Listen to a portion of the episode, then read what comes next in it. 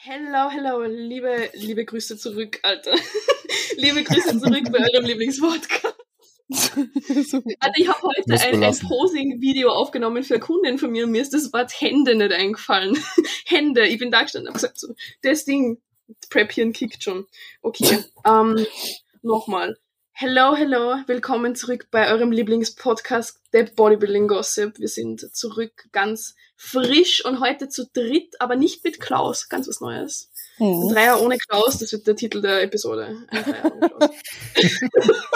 Um, ähm, geht schon gut los hier. Also, wir haben heute den lieben Mike dabei, um, ähm, den Iron Mike. Ähm, Hello, hello, wir freuen uns. Kurzes Hintergrundinfo für dich. Wir haben diesen Running Gag, dass wir mit Alicias Verlobten ähm, eigentlich eine Dreiecksbeziehung führen, weil wir waren einmal zu dritt in Wien und dann haben alle geglaubt, wir sind jetzt irgendwie zu dritt verheiratet oder so. Also wenn man zu dritt irgendwo hingeht, dann muss man zwangsläufig zu dritt verheiratet sein, ja? Ja. Oder habt ihr euch auch entsprechend verhalten? Ja, wir sind ja. halt beste Freundinnen und wir teilen halt einfach alles. Also. Alles. Alles. Also schon, alles. ja. Okay, verstehe. Wir teilen uns den Coach, wir teilen uns den Verlobten. Ja. Mm. alles gut. Ja, nee. Na, also zu den ernsten Themen jetzt hier. Ähm, du hast ja vor, vor gar nicht so langer Zeit einmal ein Video auf Instagram gepostet, wo es darum ging, dass du ziemlich hohe Mengen an alle möglichen Substanzen gefahren bist. Ähm, ja. Da habe ich übrigens einen Kommentar hinterlassen, es hat voll viele Likes. Ja, stimmt. Und man, man, weiß ja, wenn man als Mann viel Stoff, viel Testo, alles Mögliche, dann kann das sein, dass mhm. das in dem privaten Bereich etwas verändert. Ähm, und mhm. darum kommt unsere Frage an dich. Hast du einen Stofflümmel? das ist unser Lieblings, Lieblingswort Wort des Jahres. Ist, ähm, Stofflümmel, ja. Stofflümmel. Geil. Oh, das, das fängt ja richtig gut an. ähm, also nee, ich hatte nie einen Stofflümmel. Das, also ich glaube, es liegt zum einen daran, dass die Steroide an sich in ihrer Funktion missverstanden werden. Das ist das Erste. Also das passiert tatsächlich sehr selten. Ähm, zum anderen liegt es daran, dass ich glaube ich schon relativ früh durchschaut habe, wie und in welcher Kombination ich was nehmen muss, damit es nicht passiert, weil mir das tatsächlich auch am Herzen lag, dass das nicht passiert. Ne, mhm. Das ist ja so, dass man erstmal durch die Einnahme von Steroiden mehr Dihydrotestosteron hat. Dieses Dihydrotestosteron also im besten Fall sorgt dafür, dass man eine deutlich gesteigerte Libido hat. Und ich kann euch auch verraten, dieser Trieb ist teilweise schon, der ist schon hartnervig. Also das, das ist schon krass. Mhm. Und, das ich schon öfter. Ähm, Alicia, kannst du das bestätigen vom Klaus? Ich muss aber sagen, ich kenne so auch Lo oh, scheiße. alle, alle waren ein paar Gramm hier. Na, äh, aber ich, ich kenne ich kenn auch ah, Männer, yeah, bei denen ist das, jetzt wenn wir zum Beispiel von der Prep sprechen, so gibt's Männer, die haben diesen Trieb noch, aber es gibt auch Männer, die sind dann nicht mehr so, die Bock haben so. Eine Prep ist was Ist nochmal was anderes, ja, mhm. genau. Genau, das ist was ganz, ganz anderes. Ja, ja, klar. In der Off, ja, kann ich schon unterschreiben. Doch. Deswegen, also du hast eigentlich in der Regel erstmal einen sehr gesteigerten Sexualtrieb. Es gibt verschiedene Faktoren, die das eindämmen können. Das wären zum Beispiel Nandrolon-Derivate. Das liegt ganz einfach daran, dass die etwas, ähm, ja, ich sag mal, etwas dominanter am Androgenrezeptor sind und gerne mal das Testosteron zum Beispiel verdrängen, wodurch das Testosteron sich weniger durchsetzt. wodurch das Testosteron sich weniger durchsetzt und es dann eben so ist, dass daraus auch weniger Dihydrotestosteron gebildet wird und ein Nandrolon-Derivat selbst bildet kein Dihydrotestosteron, deswegen fehlt dir das dann und zack hast du den bekannten Dekadick. Und ähm, weil früher eben sehr, sehr viel Deka konsumiert wurde, also Deka war ja das Ding überhaupt, glaube ich, ist sehr hartnäckig dieser Mythos geblieben, dass du durch Steroide relativ schnell eine erektile Dysfunktion bekommst. Tatsächlich ist das absolute Gegenteil der Fall. Und ähm, wenn man es denn schafft, hohe Mengen zum Beispiel an Testosteron mit Trembolon oder Deka zu kombinieren, was ja viele Leute heutzutage immer noch tun, obwohl man es nicht tun sollte. Zumindest nicht in einem gewissen Verhältnis. Darüber habe ich auch schon ein Video gemacht, was da genau im Körper passiert und was man da tun muss, damit es nicht passiert. Dann hat man den Deka oder Trendig oder nenn's wie du möchtest. Und ähm, ja, davon war ich. Schön.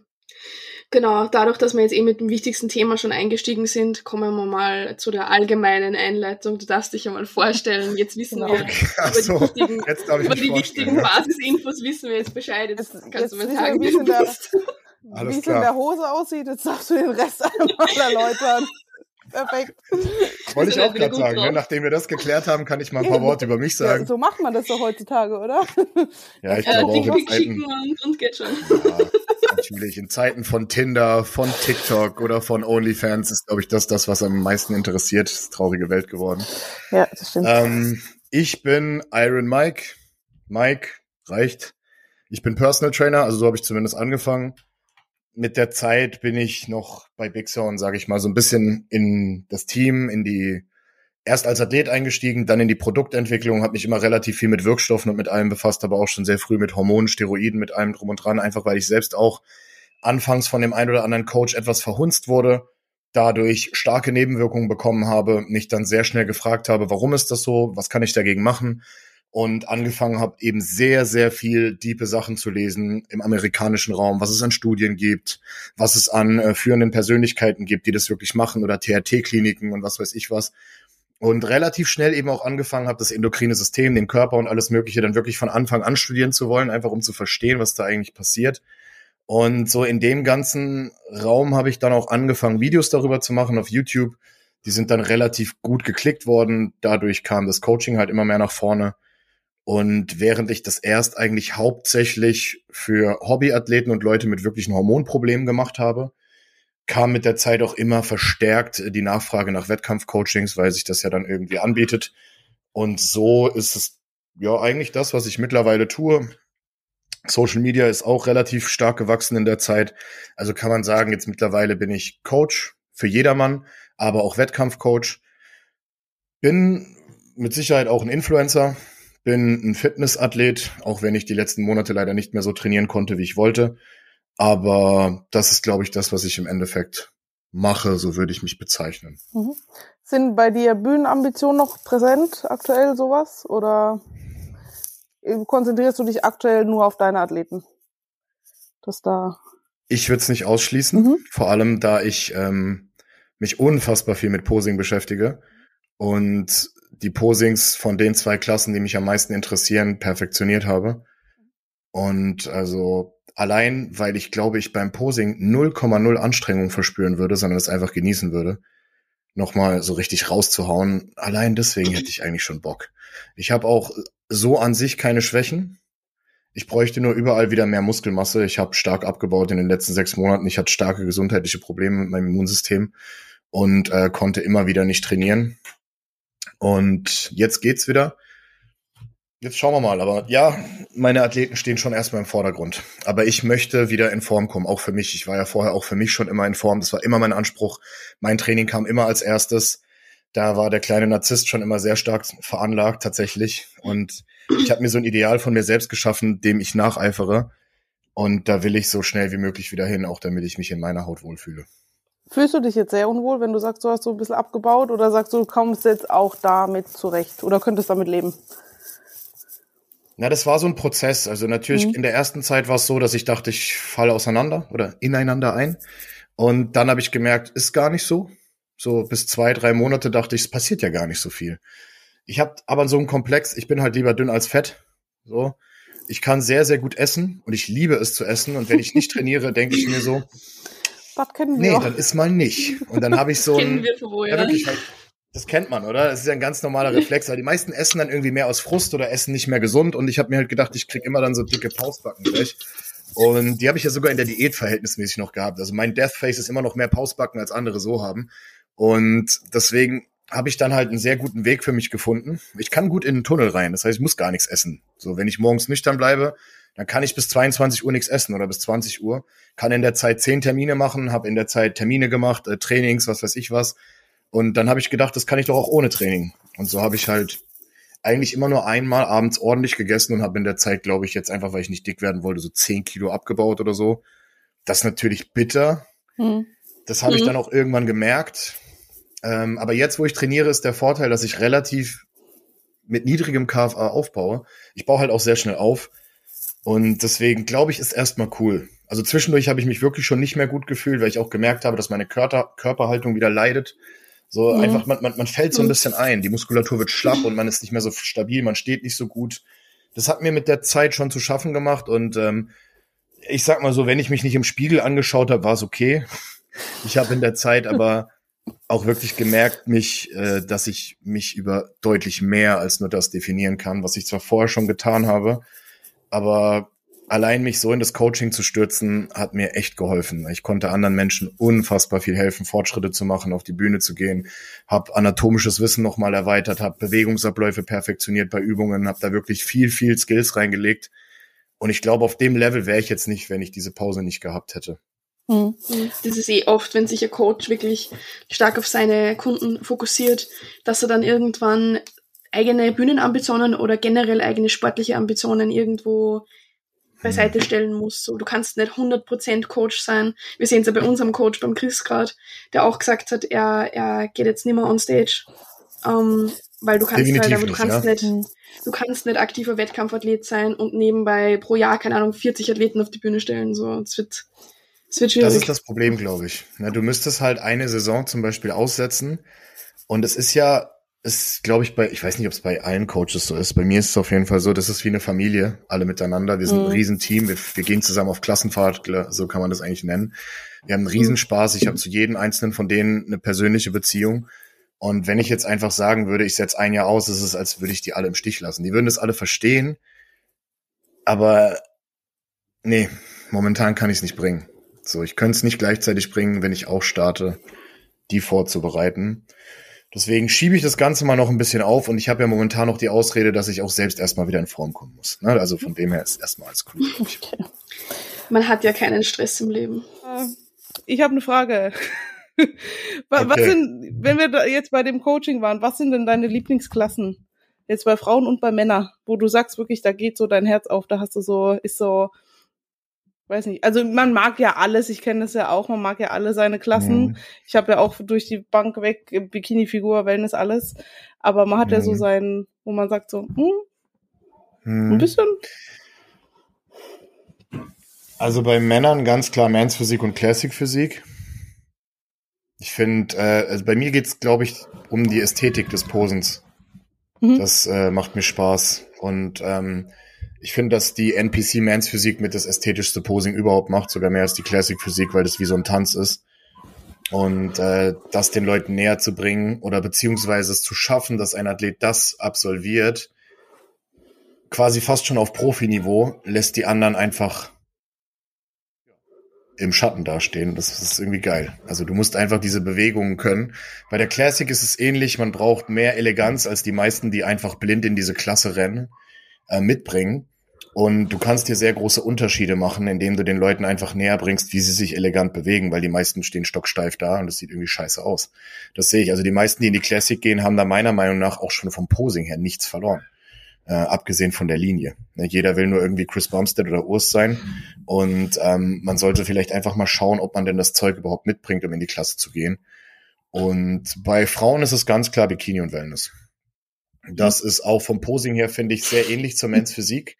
Ich habe da sogar schon Posing-Seminare besucht, auch bei Franzi Lohberger zum Beispiel, weil ich einfach das Posing perfektionieren möchte und mir das auch sehr liegt. Die ganzen Bewegungen kann ich gut vermitteln, auch an Mädels merke ich. Und das macht mir Riesenspaß und dementsprechend, ich habe einige jetzt in der Pipeline, die sowohl im Herbst als auch im nächsten Frühjahr starten werden in der Kategorie. Übt mit denen sehr, sehr oft, sehr fleißig Posing. Ich habe auch Figurathletinnen und so. Ähm, auch das ist irgendwo, aber ich finde, ich finde bei Figur ist halt schade, dass man sich da irgendwie gar nicht austoben kann. Mhm. Das ist ja irgendwie, ist ja ganz nett und man kann die Quarter Terms auch mit so, mit so Übergängen gestalten, mit so leichten Glute Shots und sowas. Aber eigentlich ist es doch schade, oder? Das sind ja nur diese Quarter Turns. Das ist, also ich finde das irgendwie schade. Vor allem, weil die Haut echt gut aussehen teilweise.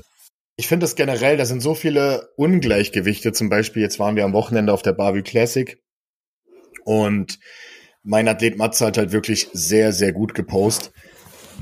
Und ich find's schade, wenn dann so eine Durchsage kommt wie, Leute, heute wird der Best Poser Award äh, verliehen und zwar in der Kategorie der Klassen von allen Männern, zusammengefasst von Classic Physik und Bodybuilding.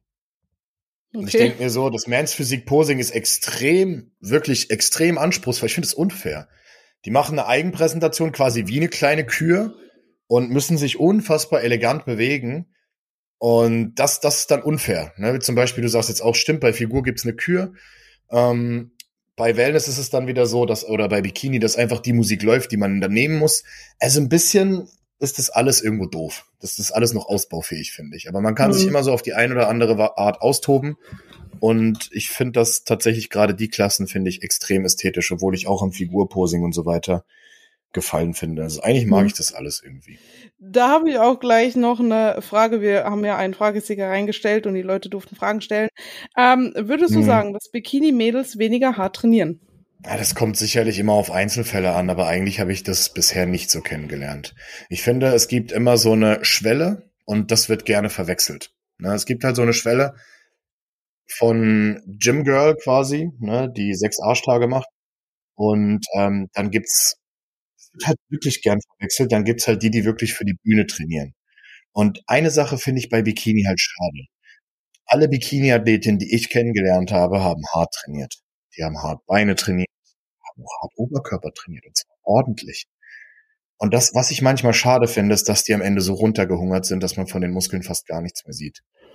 Was in manchen Verbänden und generell so in, es mhm. gibt immer so Zeiten, es kommt immer darauf an, wo du hingehst. Ich hatte die Diskussion auch schon auf der Dennis James Classic, dass du auf manche Wettkämpfe gehst und du hast das Gefühl, es ist einfach gewollt, dass die so aussehen von, der, von den Judges.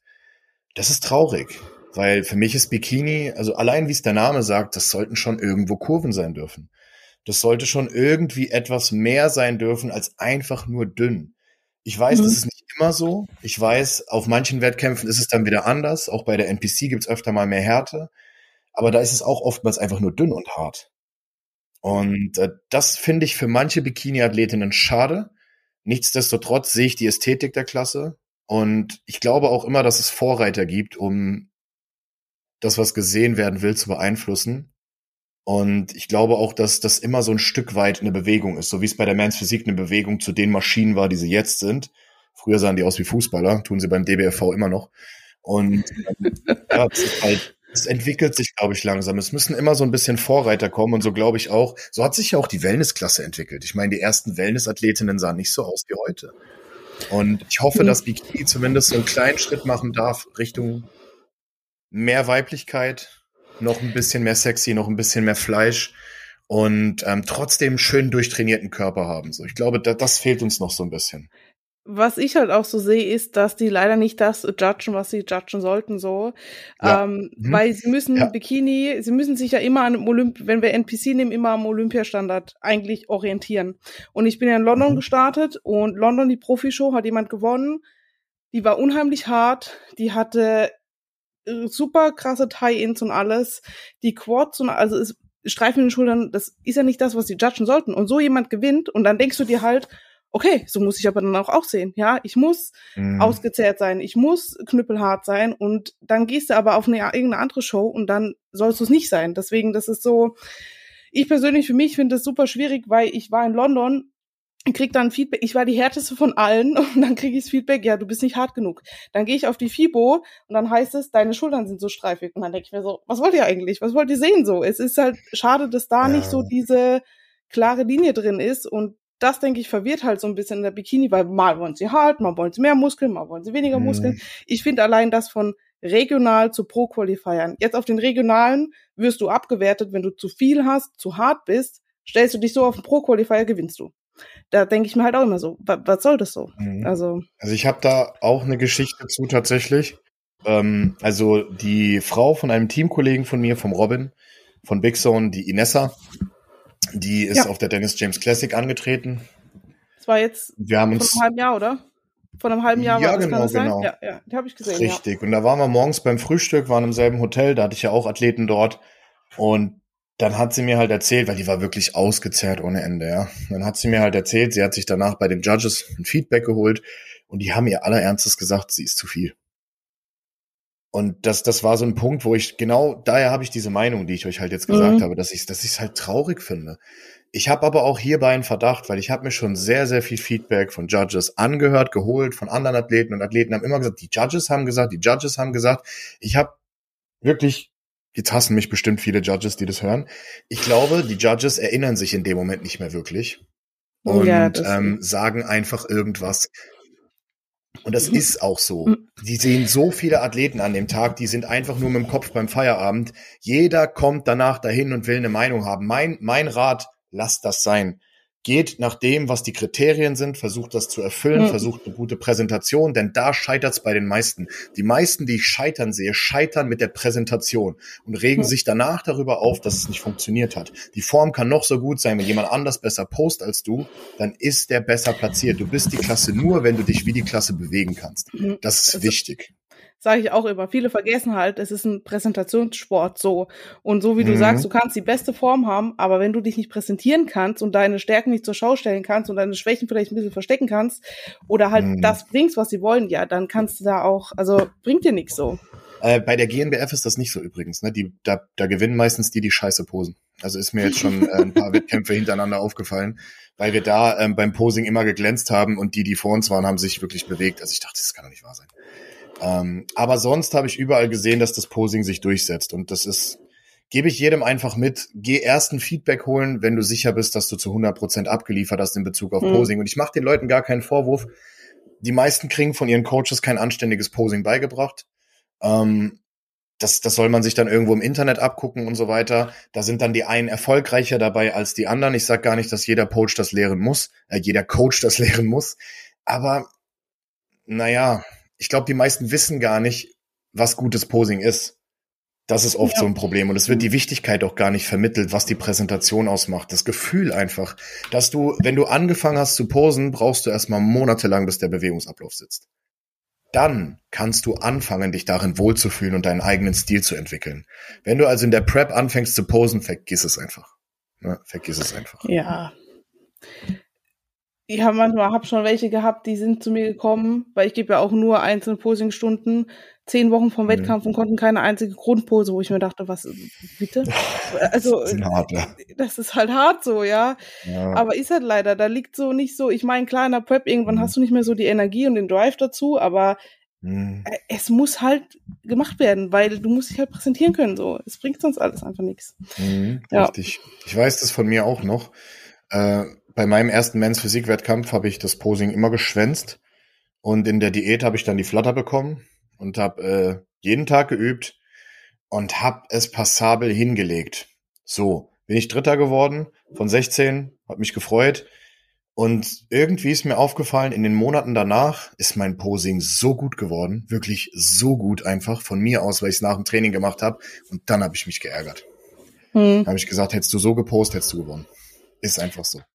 Aber ist grundsätzlich ein Prozess. Ich meine, wenn du jetzt postest, mhm. postest du wahrscheinlich auch noch besser wie zu dem Zeitpunkt, wo du gesagt hast, okay, hätte ich so gepostet, ja. Es ist mhm, ja alles, klar. du wirst ja immer besser mit der Zeit so. Ja. Definitiv, ja. Okay.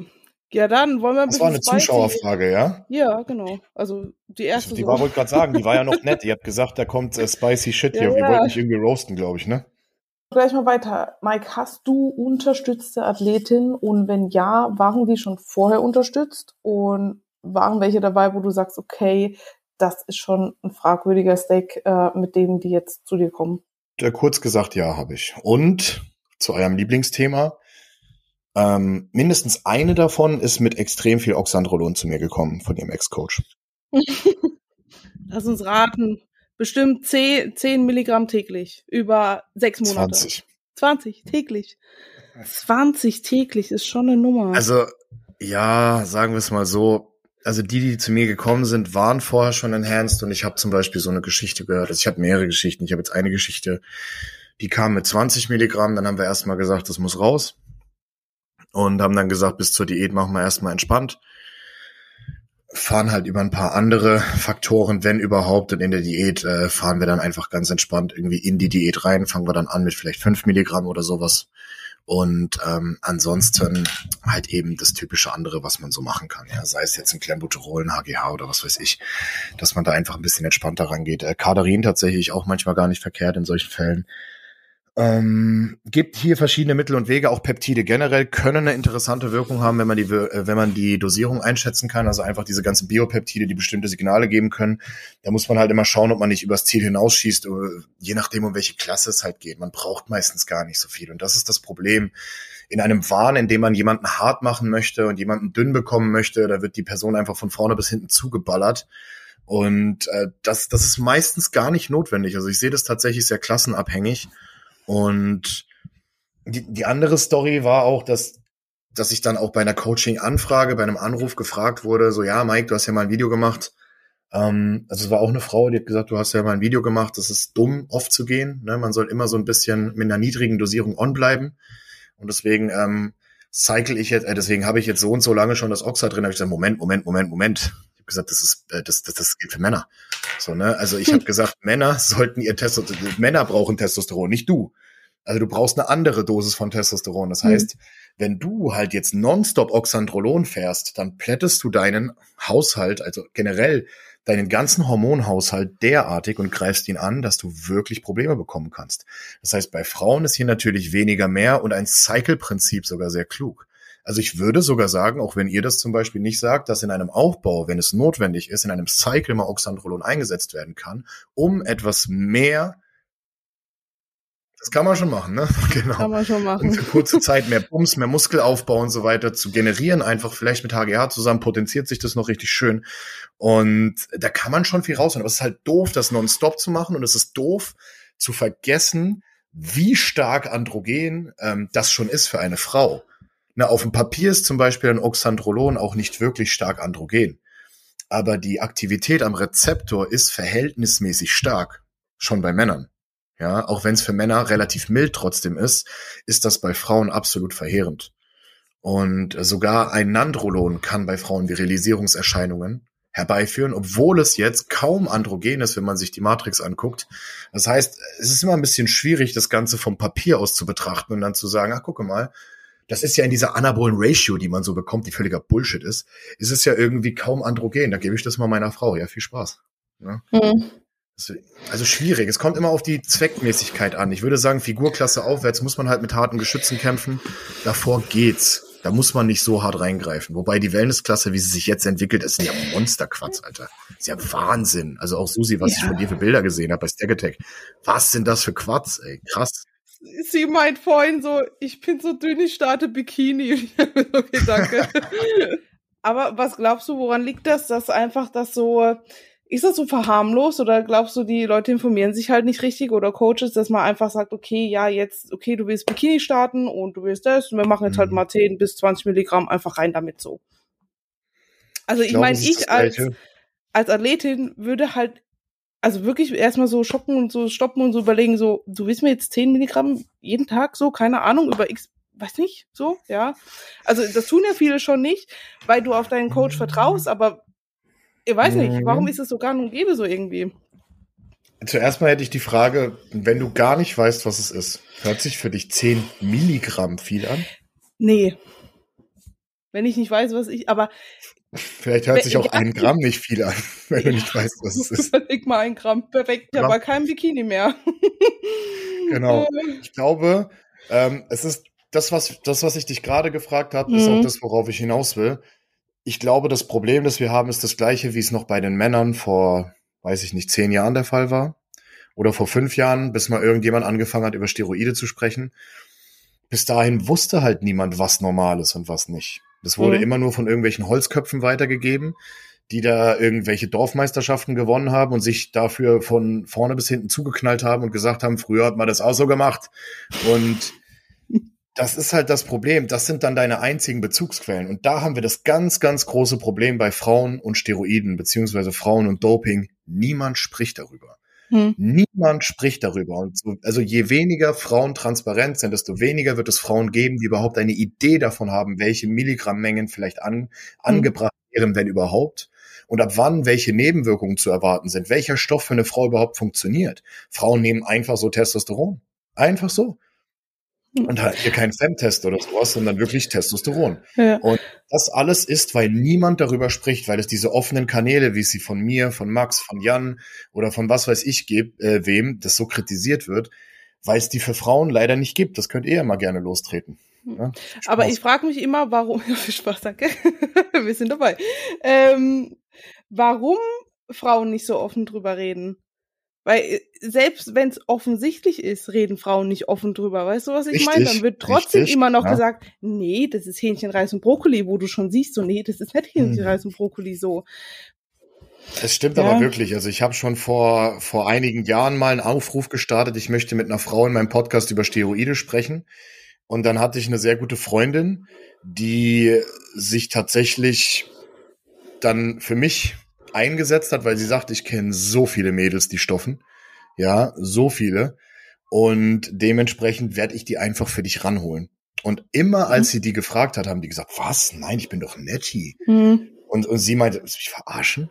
So, und, und das war echt faszinierend. Melly Matzen hatte sich dann, liebe Grüße an der Stelle, hatte sich dann irgendwann äh, bereit erklärt und hatte mit mir diese zwei, drei Podcasts gemacht, in denen sie auch wirklich sehr schonungslos ausgepackt hat. Und ich glaube, mhm. so krass, das bräuchte es halt wirklich öfter. Dass man halt einfach mal erzählt, das wird genommen, das passiert.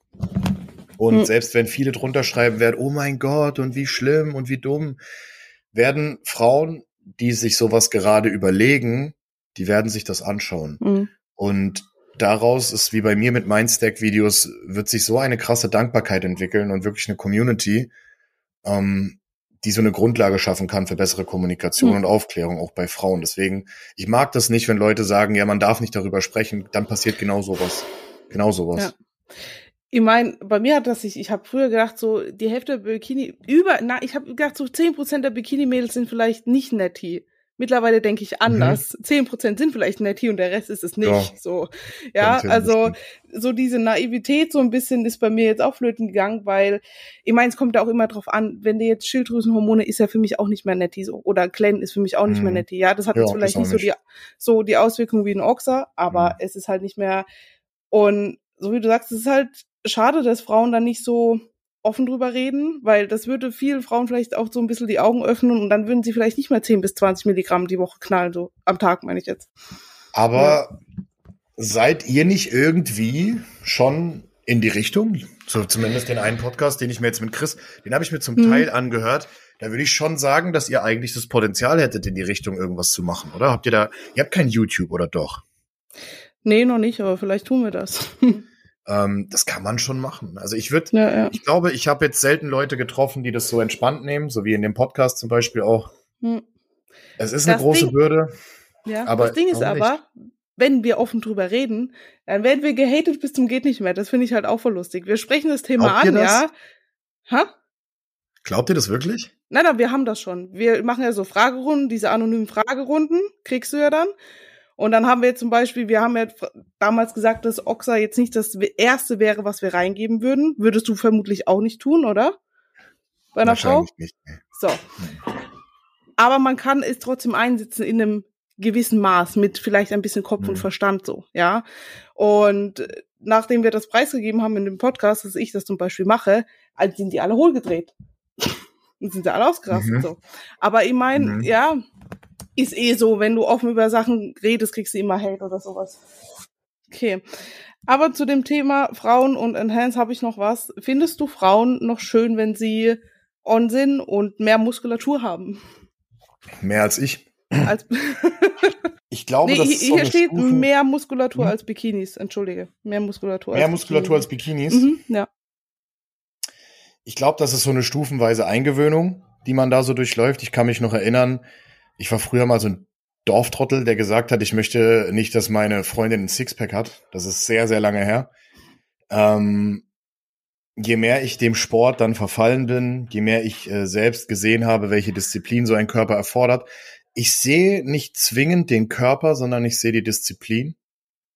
Und ich sehe das Commitment. Und vor allem habe ich gemerkt, das muss ich auch dazu mal sagen, ich habe mit der Zeit wirklich so viele Frauen trainiert, so viele Frauen, die wirklich auch attraktiv sind, hübsch sind, tolle Körper haben. Ich sehe das nicht mehr. So. Ich, hm. äh, ich sehe, wie soll ich das sagen? Ich sehe das Wesen. So. Und das ist das, was eine Frau für mich attraktiv macht. So, ne? Das heißt, äh, du kannst ja die attraktivste Freundin der Welt haben, also jetzt aus meiner Sicht. Ähm, wenn ihr nicht zusammen harmoniert oder wenn ihr nicht auf einer Wellenlänge seid, ist das absolut gar nichts wert. Dann kann die auch hässlich sein. Dann hm. ist sie auch faktisch hässlich. Und ist ja so, ne? weil Schönheit kann auch hässlich sein. Und genau deswegen glaube ich, dass einfach das Körperideal ist eine Sache. Ich würde niemals sagen, ich schließe das komplett aus. Ähm, ich finde Wellness zum Beispiel immer noch, muss ich sagen, attraktiv. Ja, ich glaube aber, dass es da viele Männer gibt, die sich vor allem von den beiden sehr mhm. eingeschüchtert fühlen. Das, da bin ich mir sogar sehr, sehr sicher. Ähm, alles, was jetzt Figur und so weiter geht, ich kenne ja auch Figurathletinnen, das sind auch attraktive Frauen. So, deswegen, ich weiß es nicht. Wenn man das Ganze von außen betrachtet, sieht man die zum ersten Mal und denkt sich, boah, die hat aber zu viel Muskeln. Aber das ist das, was ich ja. gesagt habe. Dann lernt man die Frau kennen und dann ist es doch wieder was anderes. Deswegen ja, an alle Frauen, die das jetzt hören und die sich irgendwie Sorgen machen, ich habe zu viel Muskeln oder so. Jeder Trottel, der euch danach beurteilt, der kann wegbleiben. Ich sehe schon lange keine Körper mehr, weil ich mhm. da eben auch meine Erfahrungen gemacht habe, dass das nicht alles ist. Und natürlich würde ich trotzdem sagen, wenn eine Frau mehr Muskeln hat als ich, bin ich erstmal, würde ich sagen, eingeschüchtert. Aber ich ähm, glaube, ich möchte auch so ein bisschen der Beschützer sein, der Stärkere. Das ist einfach mhm. so mein Ideal, auch wenn es nur physisch ist. Aber natürlich auch, ich übernehme die Rolle auch, weil ich einfach so bin, so ein bisschen, wie ich herrisch sagen, ich weiß es nicht. Ich übernehme die Rolle generell so ein bisschen, nehme die Frau an der Hand und ähm, ja, erfülle ihr alle Träume so in der Art. Mhm. Und ich möchte nicht, dass sie dann, wenn ich sie an die Hand nehme, so schwer ist, wenn ich sie hinter mir herziehe. Das geht eigentlich nicht. Okay. Oder dass ich loslaufe und dann falle ich um, weil sie stehen bleibt. Nee, es geht nicht. Aber ich, da kommt mir noch eine Frage zu. Glaubst du, das Potenzial ist da, dass Männer, gerade wenn beide den Sport machen, da so ein bisschen abstumpfen, weil ich schon so Sachen gehört habe wie, ja, wenn ihr halt da unten was wächst, aber solange das nicht größer ist wie meins, ist mir egal. Also finde ich ein bisschen wild, muss ich sagen. Wie oft also, hast du denn sowas gehört? Das ist doch eine Einzel, das ist doch ein Einzelfall, oder? Glaube ich. Ich glaube, zweimal habe ich das schon gehört, wo ich mir dachte so. Pff, Sind okay. alle Folgen von euch so krass? So unter die Gürtellinie oder macht ihr das nur mit mir? Das ist sehr harmlos gerade. wir, wir, gucken immer in die Hose. Geil. Alles klar. Alle, alles, was wir können. Mhm. Also da muss ich schon sagen, also ich weiß das aus Erfahrung von Frauen, die mir das erzählt haben, die da auch wirklich sehr viel genommen haben und dann auch wirklich zum Beispiel eben das bekommen haben, hm. äh, ein Klitoriswachstum, dass die Libido natürlich, äh, die haben erzählt, die Libido war von einer anderen Welt. Ne? Also das kann natürlich sein, dass ein Mann dann gesegnet ist, weil er sich einfach denkt, Alter, ne, die vergewaltigt mich hier dreimal am Tag und ich bin im Himmel. Und ähm, Jetzt frage das nur, kann wie sie ihn sein. vergewaltigt. das weiß ich. Ja, das ist doch schon. Ich glaube, das kann halt daher rühren, ne, dass der Mann deswegen sagt, mhm. ist ja geil, ähm, weil das vielleicht damit verbindet. Aber ich glaube, wenn man jemanden liebt, dann möchte man doch eigentlich, dass es der Person gut geht. Mhm. Und dieses Zeichen von Virilisierung ist eigentlich ein Zeichen dafür, dass der Hormonhaushalt der Frau langfristig gerade Schaden nimmt. Wenn man cool damit ist, keine Kinder zu bekommen mhm. und so weiter und sich gegenseitig akzeptiert, cool. Aber wenn man eigentlich andere Pläne hat, muss dann einer der mhm. beiden vielleicht irgendwann mal sagen, du, was macht man jetzt noch den Rest des Lebens so? Ja. Ja, also, wohin geht's Stimmt. denn? Stimmt. Zum Thema Kinder. Ähm, Mike, willst du Kinder? Das ist meine Einleitung an die eigentliche Frage. Die Frage kommt noch. Okay, die Frage die kommt noch. ähm, ja, ich glaube schon. Ja. Mhm. Was würdest du machen, wenn du jetzt zum Beispiel eine Tochter hättest oder einen Sohn so in ihren Zwanzigern oder keine Ahnung so, die jetzt Wettkampf-Bodybuilding macht und dann heimkommt und sagt, Papa, kann ich meinen Test über dir in den Kühlschrank stellen? So. Dann würde ich erstmal sagen, Testo kommt nicht in den Kühlschrank, das kannst du bei Zimmertemperatur lagern.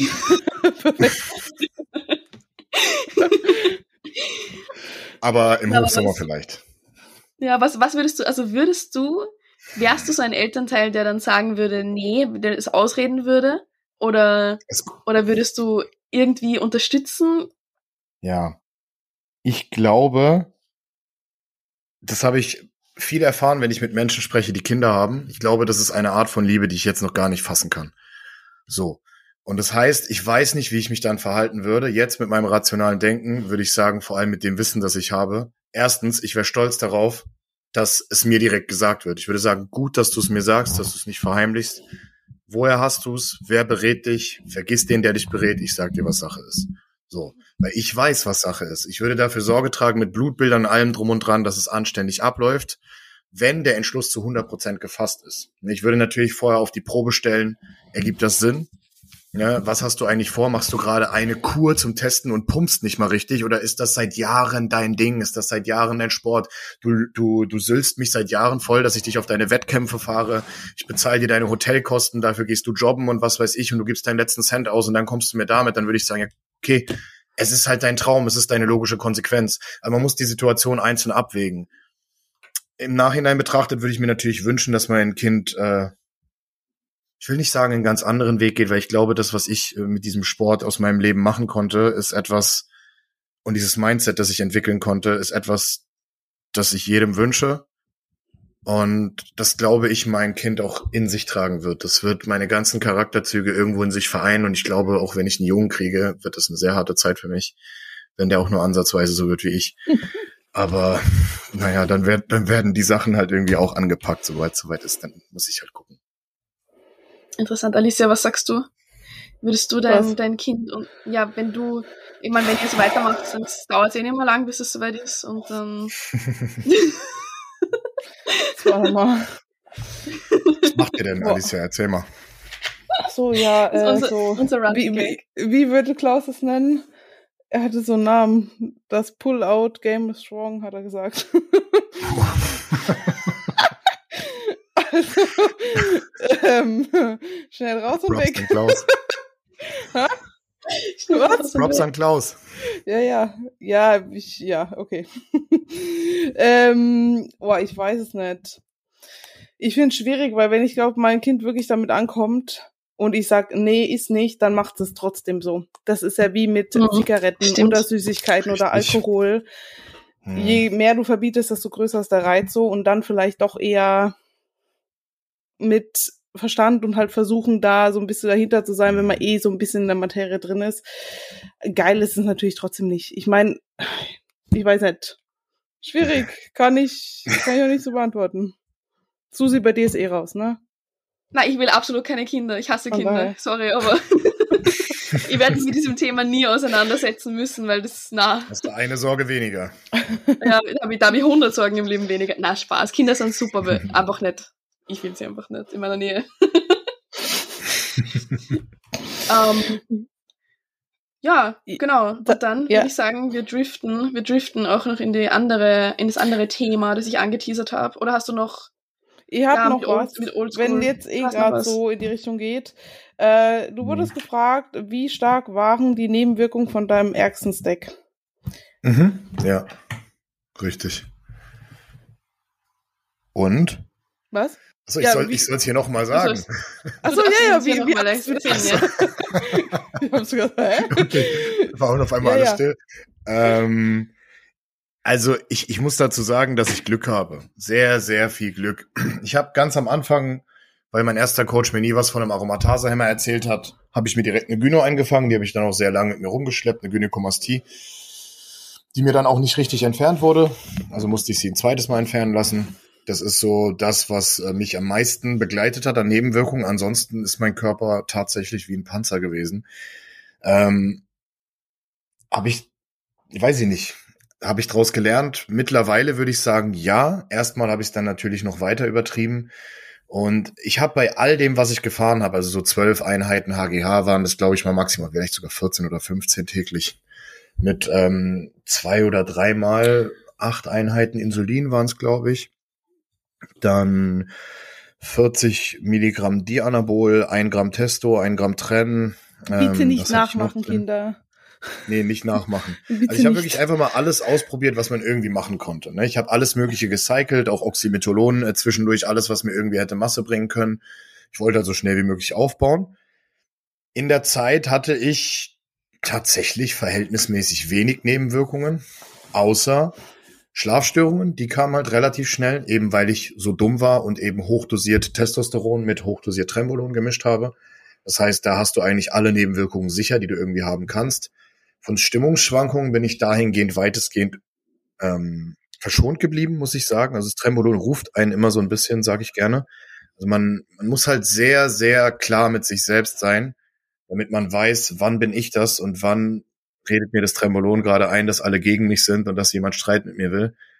Und da ich schon immer so eine Mentalität hatte, aufgrund meiner Vergangenheit, dass ich mich sehr oft hinterfragen muss und sehr oft eben auch überlegen muss, was ich jetzt eigentlich tue oder mache, und sehr, sehr lange schon auf der Suche danach bin, was eigentlich dazu geführt hat, dass ich eine Weile lang halt wirklich krass unterwegs war, ähm, habe ich da irgendwie halt immer frühzeitig erkannt, was los ist. Andere Leute sind komplett ausgerastet, äh, haben Menschen verprügelt, haben Menschen wehgetan. Das ist mir alles nie passiert. Bei mir war so einer der Faktoren, der mir wirklich Sorgen gemacht hat, dass ich Schlafapnoe bekommen habe. Und zwar mhm. so richtig, dass ich nachts aufgewacht bin und dachte, ich, ich wäre gerade fast erstickt. Okay. Also ich bin aufgewacht und dachte, ich, ich bin gerade am Sterben. Ne? Also ich bin wirklich aufgewacht und habe gemerkt, ich atme ganz, ganz schnell, ich hyperventiliere, habe mich hingesetzt und hatte Angst, mich wieder hinzulegen, weil ich dachte, ich ersticke im Schlaf. Und das ist mir ein paar Mal passiert. Da war ich so bei fast 120 Kilo, die ich von 100 Kilo innerhalb äh, von einem Jahr oder so aufgebaut hatte. Und es war halt irgendwie ein bisschen zu schnell. Und ich bin dann auch immer beim Spazierengehen, konnte ich nur drei, vier Schritte laufen, habe meinen unteren Rücken zugemacht. Das hat mich auch sehr genervt. Und ich habe geschwitzt. Kenn ich. Das kennst du auch, ja. Aber nicht, nicht, wegen, nicht wegen so viel Stoff, sondern weil mein Rücken einfach behindert ist. Nein. Das ist ein typisches Stoffersyndrom. Das ja, unter das Rücken beim Spazierengehen nur. Das kommt vom Tränen bei mir. Nein. Das ist gutes Rennen, ja. Nee, also, keine Ahnung. Eigentlich hat's bei der Schlafapnoe dann bei mir so gesagt, ich weiß nicht, ich ähm, habe dann halt nicht mehr schlafen können. Angst gehabt, wieder einzuschlafen. Und ab dem Moment habe ich mich halt gefragt, ob ich überhaupt so aussehen will. Und habe dann beschlossen, nee. Ja, also ich äh, kann mit wirklich 110, 115 trocken besser als 120 voller Wasser ähm, klarkommen und werde das ab jetzt auf einem anderen Weg machen. Und dann habe ich das halt so eingeleitet. Also ich muss dazu sagen, ich hatte Glück. Ich hatte wirklich Glück. Ich hätte schon zig andere Nebenwirkungen haben können zu der Zeit. Ich habe danach Blutbilder gemacht. Ich habe auch vor meiner Gyno-OP ein EKG wirklich machen müssen und ein Echo. Und ich hatte Angst. Na, ich bin da hingegangen, dachte, was habe ich eigentlich meinem Herzen angetan? Ich habe wahrscheinlich linksventrikuläre Hypertrophie und äh, was weiß ich nicht noch alles. Und ich habe das auch eingehend an, also nachgefragt. Ne? Ich habe gesagt, wie sieht's mit linksventrikulärer Hypertrophie aus? Wie sieht's damit aus? Mit jenem, der Kardiologe meinte zu mir, sie haben ein unfassbar gesundes Herz. Das ist wie von einem Ausdauersportler. Also ist absolut einwandfrei. Und dann dachte ich, das kann nicht wahr sein. Ne? Und dann habe ich das so mal mitgenommen und habe zumindest ab da eine Stufe langsamer gemacht. Mhm. Aber glaubst du, dass du langfristig gar nichts davon tragen willst oder dass es dich schon noch ein paar Jahre kostet, so hinten raus vielleicht irgendwann mal? Weil man sagt, das keine ne Wirkung ohne Nebenwirkung. Dass vielleicht irgendwann noch mal irgendwas, auch wenn es dir jetzt mhm. gut geht und vielleicht die nächsten 20 Jahre noch gut geht, aber das, ich meine, es gibt Raucher, die rauchen ihr ganzes Leben lang, die haben gar nichts und es gibt Raucher, die rauchen mhm. zehn Jahre und fallen tot um so. Ja. Mhm. Das, was du sagst, bezieht sich auf das Allgemeine, was gerne als hm. Langzeitwirkung hm. beschrieben wird. Die meisten Menschen wissen nicht, was Langzeitwirkungen sind, wenn sie das sagen. Sie sagen es einfach nur, damit sie die eins drücken können. Was ist mit den Langzeitwirkungen? ähm, eine der Langzeitwirkungen ist zum Beispiel linksventrikuläre Hypertrophie. Hm. Die kann man im Blut, äh, nicht im Blutbild, die kann man äh, bei einem EKG erkennen. Dann haben wir nephrotoxische Eigenschaften von Steroiden, aber von Medikamenten sind sie größer, muss man dazu sagen. Ne? Wie von mhm. Schmerzmitteln, Ibuprofen äh, und so weiter sind die unfassbar groß. man muss sich einfach vorstellen, unsere Nieren haben kleine Filtrierungseinheiten, die Glomeruli, davon haben wir so ein paar Millionen. Und äh, während die Leber sich relativ gut regeneriert, wenn man sie einfach mal in Ruhe lässt, ist, sind die Nieren dann bisschen eigensinniger. Du musst dir einfach vorstellen, jede, die Nieren haben wie so, einen, wie so eine Maximallast an Giftstoffen, die sie pro Leben ertragen können. Die ist gar nicht so groß. Und jedes Mal, wenn du dir starke Giftstoffe reinknallst, ist es wie, als würdest du diese Filtrierungseinheiten töten. Und die kommen nicht mehr wieder. Und das könnte eine der Langzeitwirkungen sein. Ne? Normalerweise gibt es Frühwarnsignale im Blutbild, wie eben zum Beispiel die glomeruläre Filtrationsrate, das heißt die Filterungsrate der Nieren. Ähm, da gibt es auch bestimmte Parameter, die man als Kraftsportler untersuchen muss, die ein Arzt so nicht checken würde, weil der Arzt erzählt dir irgendwie immer, du hast Nierenprobleme, wenn du hingehst, weil dein Kreatininwert hoch ist, wenn du ein hartes Training hattest. Es gibt andere Parameter, die du mhm. dafür checken musst. Was all das angeht, bin ich tatsächlich kerngesund. Ähm, ich kann nicht sagen, ob die, die Last auf meine Nieren schon so groß war, dass ich vielleicht, wenn ich im Alter Medikamente nehmen muss, dass ich schneller Probleme mit den Nieren bekomme. Nierenentzündung, Nierenversagen. Das könnte man vielleicht sagen. Aber zum jetzigen Zeitpunkt ist jedes Organ top gesund und arbeitet. Und das mhm. ist alles, was man sagen kann. Also das heißt, alles, was irgendwie mit Langzeitwirkungen und Co. zu tun hat, sind genau diese Dinge. Und die kann man tatsächlich prüfen. Da gibt mhm. es Frühwarnsignale. Und wenn die nicht da sind, dann hast du per se keine Langzeitwirkung. Aber du bist auch so, dass du sagst, du lässt es regelmäßig checken und nicht einfach hier irgendwie so, weil es gibt ja genug Leute, die sind nicht so die Arztgänger und lassen sich nicht checken und machen halt nicht mal regelmäßig mhm. Blutbilder.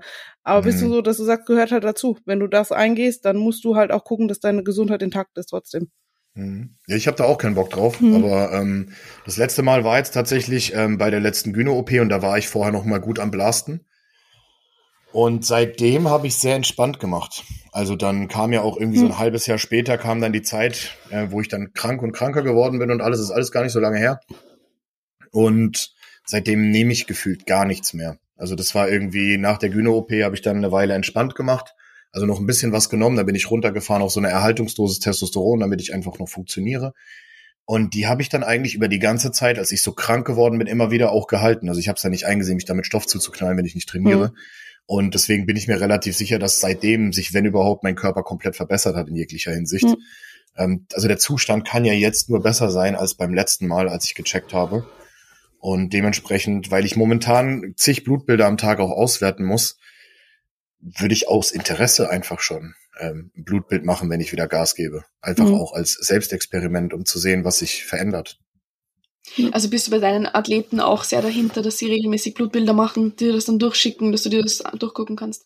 Na, es gibt genug Coaches, die, die scheren sich da gar nicht drum und knallen dir eben irgendeine Dosis rein. Das ist krank. Mhm. Das Ding ist halt, ja. ich schaue mir sogar bei meinen Lifestyle-Athleten, ich habe ja niemanden, der enhanced ist. Trotzdem mhm. lasse ich mir mindestens einmal im Jahr ein Blutbild machen, weil ich einfach gucken will auch von den Supplements. Ich knall dir doch eine mhm. Vitamin D rein, wenn ich gar nicht weiß, wie dein Vitamin D-Spiegel ist. So. Mhm. Und dann gibt es Coaches, die, die mit Testo reinfahren, obwohl sie deinen Testo-Spiegel nicht kennen. Also mhm. crazy, crazy shit, was man teilweise abgeht. Das ist eine einfache Richtlinie, finde ich, die funktioniert immer sehr gut. Vor allem, wenn jemand anfangen will, es ist einfach, musst bitte einmal noch ein Netty-Blutbild machen, nämlich dein letztes. Und dann gebe ich die Liste durch dann, das sind sehr viele Werte. Die möchte ich aber zweimal haben, weil den Vergleich haben wir nur ein einziges Mal und nie wieder. Und diese Liste ist halt, das Blutbild ist dann bestimmt 400 Euro teurer, mhm. teuer oder so. Und dann, oh, aber das Geld habe ich nicht. Ja, dann brauchst du auch nicht Stoffen. Ganz einfach. Stimmt, ja. Dann ja. komme ich nicht mit Stoffen. Dann kannst du dir nämlich auch nicht die Gesundheitssupplements leisten. Die sind nämlich auch teurer als der Stoff, weil Testo kann sich jeder Trottel kaufen. Mhm. Und dann kannst du dir auch nicht die gesunde Ernährung leisten. Und mhm. dann komme ich nicht mit Stoffen. So, ne? Also entweder wir machen es anständig oder wir machen es gar nicht. Und danach, wenn man die zweimal genommen hat, dann kann man ja immer nur einzelne Parameter checken oder so. Ne? Das geht dann hm. schon, weil ich verstehe ja schon, Blutbilder sind teuer geworden. Das ist doppelter wie ja. vor zwei Jahren noch oder so, als ich das Ganze intensiver angefangen habe zu machen. Mittlerweile sind die ungefähr doppelt so teuer. Das ist Wahnsinn. Hm. Das also man sucht sich einen geilen Hausarzt, so wie meinen, der mir einfach alle zwei Monate gratis ein Blutbild macht, weil er einfach Baba beste Hausarzt. Shoutout. Krass, ein komplett, ein komplett ausführliches, ja? So ja, mit alles, allem drum und dran. Alles. So eins, wie okay. du uns geschickt hast. Ja, ganz, das ist von meinem Hausarzt, ja. Krass. Ja. Wahnsinn. Comic geil. Ja. Deswegen, man muss sich einfach irgendwas einfallen lassen. Ich sage einfach immer, ja. wir müssen meine Hormone checken, weil, weil Zyklusstörungen stimmt eigentlich eh. Und darum sage ich, ich muss alle zwei, drei Monate checken. Und ja, so, ja, ja, passt, mach mal. Ich hoffe, also der hört hier den Podcast nicht. Geil, wie geil. Hallo Martin. Jetzt war's das vielleicht mit dem kostenfreien Blutbild. Oh Gott. Ja. Aber cooler Typ dann. Liebe Grüße gehen ja. raus an Matze. Ja, genau. Äh, ja, genau. Ich wollte ich wollt, äh, rein diven auch in das Thema. Früher war alles besser anscheinend, sagen ja viele. Und Oldschool Bodybuilding war so super und wir wollen Oldschool zurück. Und damals haben sie noch ordentlich trainiert und heute machen alle nur mehr Scheiße und verkomplizieren alles so gefühlt. Das hört man ja oft, besonders von der älteren Generation noch. Was ist so deine Meinung dazu? Mhm. Also ich glaube, das hört man wirklich nur von der älteren Generation und auch nur von der, die sich weigert, sich weiterzubilden. Mhm. Und ähm, wenn man das von Jüngeren hört, dann sind die per Definition dämlich. Weil, ja, das bedeutet, dass sie nicht, äh, keine Ahnung, also wer sagt denn sowas, der noch bei Trost ist? Ah, ich höre es aber schon oft genug. Aber die meinen das oft nicht, die verstehen es selber gar nicht wirklich, die wollen cool sein so und sagen, ja, früher, Markus Rühl, bla bla. Genau, genau. Ich glaube tatsächlich, was man, was man darüber sagen kann, man darf ja gerne den Spirit so ein bisschen von der alten Zeit feiern, wenn man das möchte. Manche mögen das halt lieber. Da waren die Gyms noch ein bisschen rustikaler, wobei ich es auch wirklich selten dämlich finde, wenn Leute ein Gym, nur weil es uralt ist und die Geräte scheiße sind, als geiles Oldschool-Gym bezeichnen. Ja, also da gibt's Unterschiede meiner Meinung nach. Ey, voll geil, da habe ich mir gestern die Schulter ausgekugelt, voll oldschool, ja. ne? also manche, manche, Leute sind einfach komplett hängen geblieben. Ähm, aber ich finde, man kann den Spirit kann man schon feiern wenn man wirklich ein gutes Oldschool-Gym hat und da ist noch mhm. der Spirit, da sind die ganzen Bodybuilder und es ist alles nicht so modernisiert. Ich, ich verstehe, dass man das feiern kann und ich finde es auch schade, dass das so ein bisschen verdrängt wird. Aber auf der anderen Seite, darum geht's ja nicht. Das ist nur die eine Sparte. Das kann man vermissen, das kann man idealisieren, vor allem wenn man aus der Zeit kommt. Auf der anderen Seite sind die Maschinen heute ergonomisch korrekter. Man verletzt sich nicht so sehr und das ist besser. Das kann man nicht als schlechter bezeichnen. Das ist einfach besser, dass man sich nicht mehr verletzt. Dann weiß man heute mehr über Steroide. Überraschung, das ist auch besser. Ne? Das, das Problem ist, heute werden mehr Steroide genutzt als früher. Das ist so. Das kann man anprangern. Dafür ist aber trotzdem durch diese Entwicklung die Kommunikation wichtig. Die gab es früher nicht. Ich glaube, früher wurde mit weniger Steroiden mehr Scheiße gebaut als heute mit viel. So kann man es ungefähr sagen, wenn die Leute sich zumindest aufklären lassen. Und ja, ansonsten, ich finde die Zeit ganz gut, in der wir leben. So rein von der Entwicklung, rein von den Supplements. Man kann so viel für die Leberentgiftung, Nierenentgiftung, Herzgesundheit. Ich meine, ich alleine habe für Leber, Herz und Herz, Nieren, was noch? Was habe ich noch alles gemacht? Ähm, keine Kleines Ahnung. Big Zone Placement. Entwickelt. Ja, sieht man ja nicht, ne? Big Son bekommt ihr übrigens auch bei outfit.at mit dem Code mhm. Lift oder Alicia. Oh shit. Und auf bigson.de ja. mit Mike C natürlich. Wir stecken alle im Team, eigentlich im selben. ähm, deswegen ist es halt so, dass, dass ich sagen würde, der Fortschritt sollte schon überwiegen. Und ähm, heute kann man viel mehr für seine Gesundheit tun. Umbringen konntest du dich auch früher mit verschiedenen Substanzen. Mhm. Heute ist zumindest die Möglichkeit da, sich zu informieren, sich mit Supplements und so weiter wirklich, die Leute tun immer so, als wäre das nur Marketing, also Q10 wirkt nachweislich auf die Herzgesundheit, Ayuna-Extrakt nachweislich mit Q10 gegen linksventrikuläre Hypertrophie, ähm, Ochsengalle-Extrakt wirkt nachweislich stärker als Tutka für die Leberentgiftung, N-Acetylcystein bildet Glutathion im Körper, auch das ist für die Leberentgiftung wichtig. Ich könnte es tausendfach weiterbeten, das wusste man früher alles gar nicht. Und deswegen glaube ich, dass ähm, also die Leute, die sowas sagen, ich habe ähm, Stoffpläne von diesen Menschen gesehen, ja. Diese Leute, die sagen, du, dieser Iron Mike, der Idiot, äh, der redet über Stoff, das darf man nicht und so, das ist verwerflich. Und dann sehe ich von genau solchen Leuten Stoffpläne, da fällst du rückwärts um. Ich glaube, viele Leute wollen nicht über Stoff reden, damit nicht ans Tageslicht kommt, was für eine Scheiße sie da eigentlich treiben. Hm. Dass sie eigentlich ja, keine stimmt. Ahnung haben. Ja, das stimmt. Ja, von, es ist auch oft, dass man so Sachen hört, halt von, ja, früher haben wir das alles auch nicht gebraucht und es hat trotzdem funktioniert so. Ja, das ist geil. dieser Klassiker. Oder früher haben mhm. sie so und so trainiert und sie sehen auch gut aus. Warum soll jetzt, äh, das mhm. klassische Beispiel ist für mich immer dieses, diese Latt-Trainingsthematik, wo jetzt ja, viele ja. sagen, also ich finde, das ist das beste Beispiel mit, mit viel einarmigen Übungen, zum Beispiel mit verschiedenen Winkeln und die so, früher hat man schwer Langhandel gerudert und Latzug gemacht und die haben trotzdem einen guten Rücken gehabt, also braucht man den ganzen modernen Scheiß nicht, wenn man denke, mhm. ja, wie viel besser hätten sie vielleicht früher ausgesehen, wenn mhm. sie es so gemacht hätten wie jetzt. Aber. Das lässt sich aber auch gut erklären, finde ich. Weil früher war die Dichte an wirklich gut aussehenden Bodybuildern ja bei weitem nicht so hoch wie heute. Das heißt, mhm. früher hast du verschiedene Ausnahmeerscheinungen gehabt, die die Szene dominiert haben. Trainiert haben trotzdem sehr viele. Die, die gut ausgesehen haben, waren vor allem die, die in puncto Stoff und Genetik viel richtig gemacht haben, wenn auch aus Versehen. Und ähm, dadurch haben die eben so ausgesehen. Heute ist es so, dass jeder mit System trainieren kann. Früher wusste man nicht, warum man es getan hat, und es hat deswegen bei manchen funktioniert, bei anderen nicht. Heute mhm. weiß man ganz genau, wie man welchen Muskel ansteuert, wie man mit welchem Stoff arbeitet. Und guck dir doch mal bitte die heutigen Wettkämpfe an. Mhm. Guck dir die heute Body, die heutige Bodybuilding-Dichte jetzt gerade auf der Welt an. Bodybuilding boomt, die NPC-Shows boomen. Du hast so viele Leute, die trainieren. Und deswegen, die Korrelation ist ganz klar. Der Fortschritt im, in der Hinsicht einfach auf das anatomische Wissen, der sorgt dafür, dass heute jeder Muskeln aufbauen kann, der sich Mühe gibt. Und nicht wie früher nur die, die genetisch dafür prädestiniert sind. Und das ist übrigens meiner Meinung nach immer sehr gefährlich, dass die Leute, die genetisch gesehen gut Muskeln aufbauen, obwohl sie scheiße trainieren, mhm. die werden Pros und verkaufen dann mhm. Coachings mhm. und wissen selbst überhaupt nicht, wie sie das alles aufgebaut haben. Die geben dann Copy-and-Paste-Pläne von ihren Coaches weiter. Das habe ich alles schon bekommen. Ich ja. habe Coaching-Pläne von bekannten ja, Leuten bekommen, da fällst du rückwärts um. Ne? Und äh, teilweise, also teilweise nicht mal einen Ernährungsplan, nicht mal einen Trainingsplan per WhatsApp äh, geschrieben bekommen, ist mal so und so viel Kalorien für die nächsten drei Monate und dann hast du so einen Stoffplan bekommen, also wirklich eine Riesenliste. Und dann haben die mehr für dieses Coaching gezahlt als für meins. Das ist mhm. Wahnsinn.